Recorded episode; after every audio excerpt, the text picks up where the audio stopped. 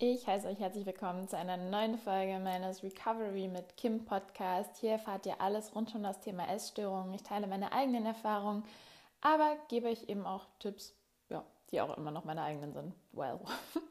In dieser Folge geht es darum, wie lange dauert die Recovery eigentlich?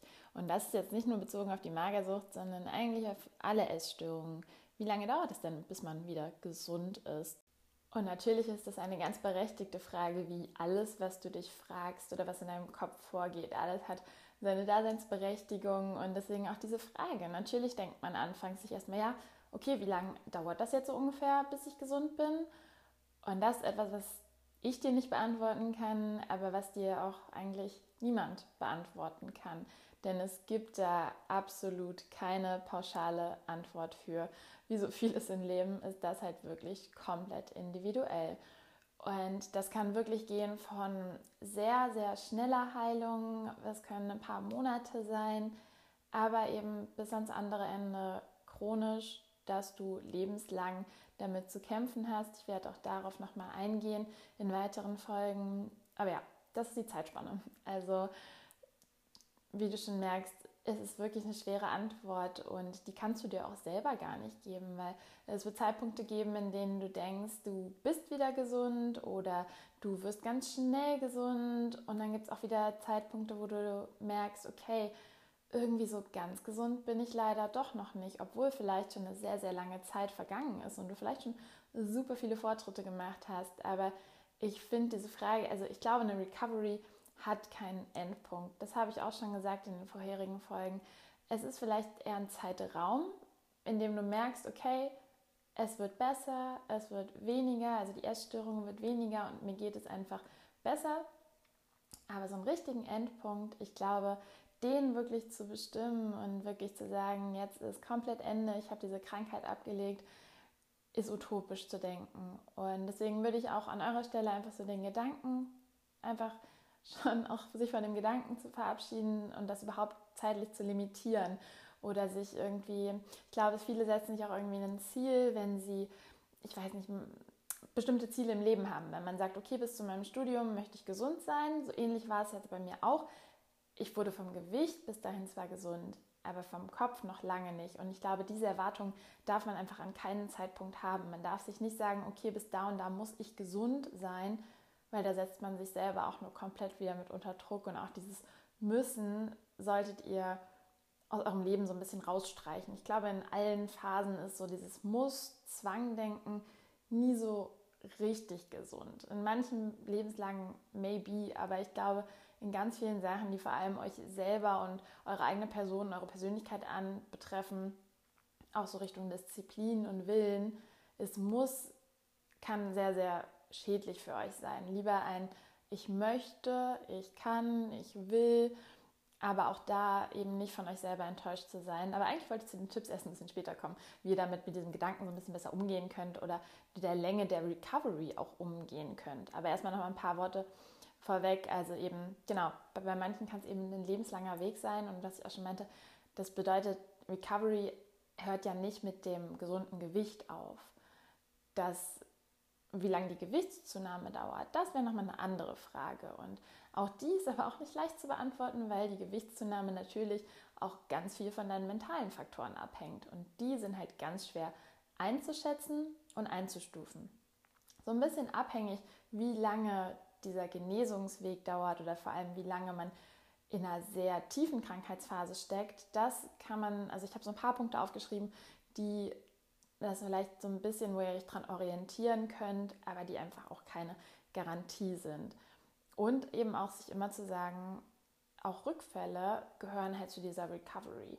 Und Vorfälle, also ich sage immer ungern Rückfälle, versuche es Vorfälle zu nennen, weil damit ihr vielleicht so allgemein noch ein bisschen präsenter ist das Wort Rückfall, aber einfach Vorfall zu sagen und oder Rückschritte finde ich ist auch noch vollkommen fein also das Wort, und äh, dass sie die macht, ist eh ganz, ganz normal. Also normal in dem Sinne, dass es einfach ganz menschlich ist und es nicht äh, immer bergauf gehen kann. deswegen ist das auch Teil der Recovery. Es ist nicht, dass es dann auf einmal heißt, okay, ich fange jetzt wieder von vorne an, diese Recovery, was ja eh ein ganz, ganz komplexes Wort ist, sondern das ist ein Teil davon.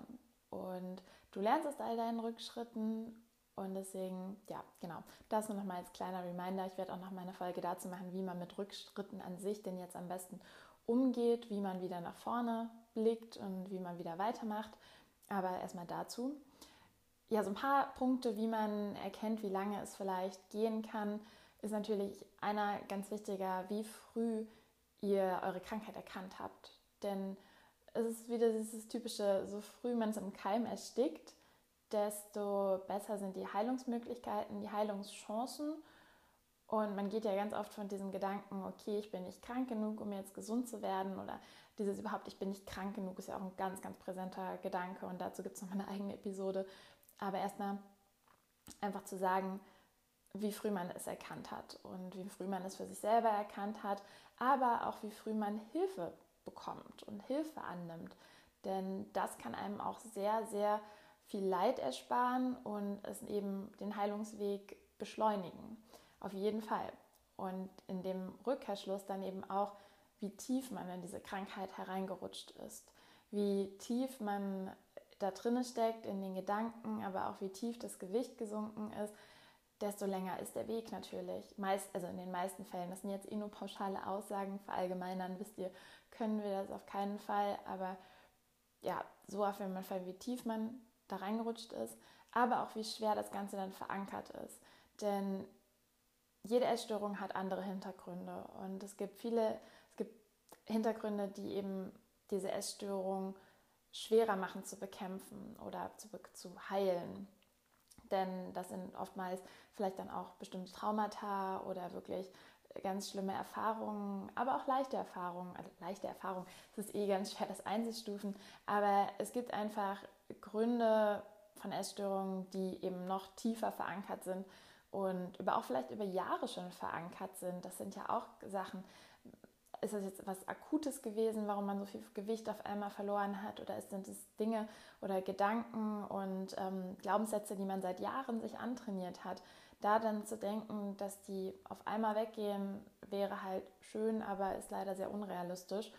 Und ja, damit vielleicht auch zu den Tipps, wie man mit dem Gedanken umgehen kann, dass es wirklich eine längere Reise, ein längerer Heilungsweg werden kann, ist wirklich das so ganz realistisch sich auch zu sehen und zu sagen und sich eben selber einfach nicht unter Druck zu setzen. Ich weiß, man hat super viel Druck von außen.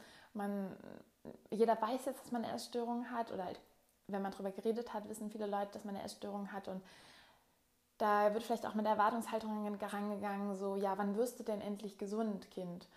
Ist ja auch oft so von älteren Generationen dann so dieses, ja, und? Bist du jetzt gesund? Geht es jetzt gut?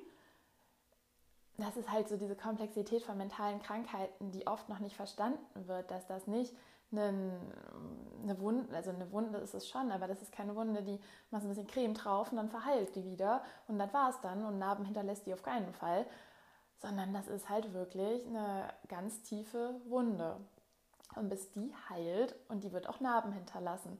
Ich finde das immer einen ganz guten Vergleich, so mit einer wirklich tiefen Wunde zu sehen, die eben nicht mal von heute auf morgen und die immer mal wieder auch aufreißt.